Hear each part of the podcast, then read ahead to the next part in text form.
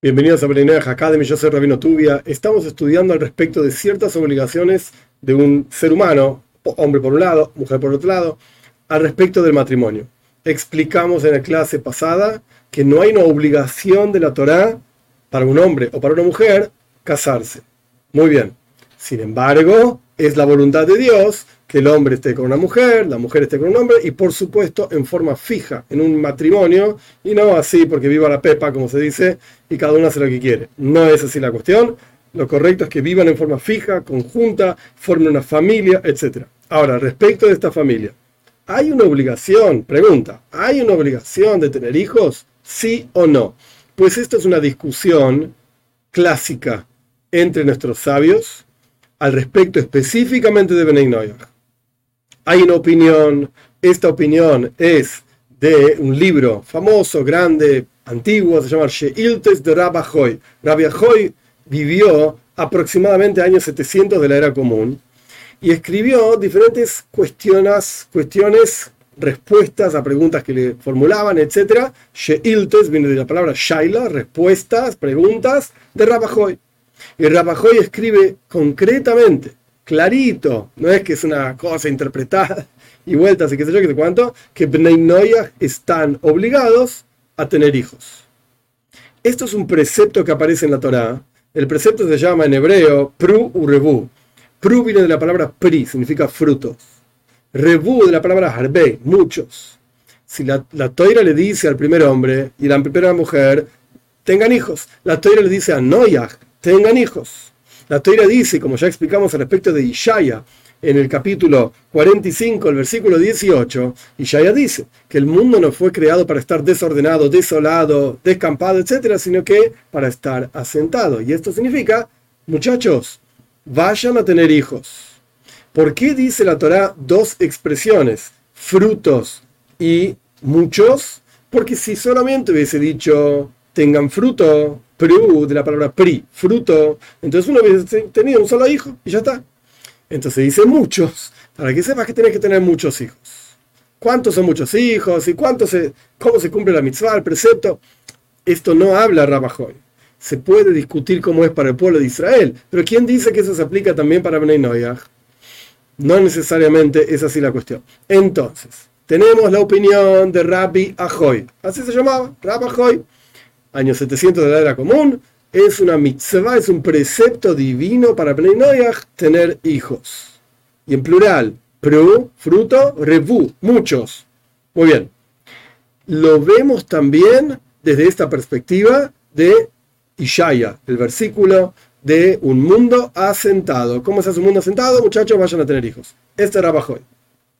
Por el otro lado, hay otras opiniones en el Talmud, de los comentaristas del Talmud, que dicen que no, ese precepto de tener hijos corresponde al pueblo de Israel. Dios manda, por así decirlo, al pueblo de Israel a tener hijos. ¿Esto quiere decir que Bnei no pueden tener hijos? No, nada que ver.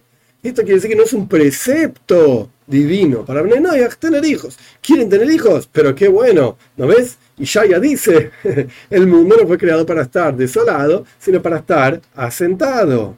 Pero esto no debe tomarse como un precepto y una obligación para Bnei desde esta segunda perspectiva, que la verdad es que la mayoría de las opiniones opinan, piensan de esta manera, no es un precepto, una obligación para Bnei tener hijos, pero es algo que por supuesto es parte de la voluntad divina, similar al concepto que dijimos al respecto del casamiento.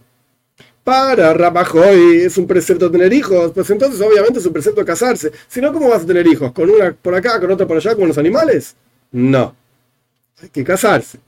Para la segunda opinión, así como no es un precepto, una obligación casarse, tampoco es una obligación tener hijos, pero es parte de la voluntad de Dios. ¿Y cómo vemos esta voluntad de Dios? Justamente con el versículo de Ishaya. Se desprenden dos cuestiones de este versículo.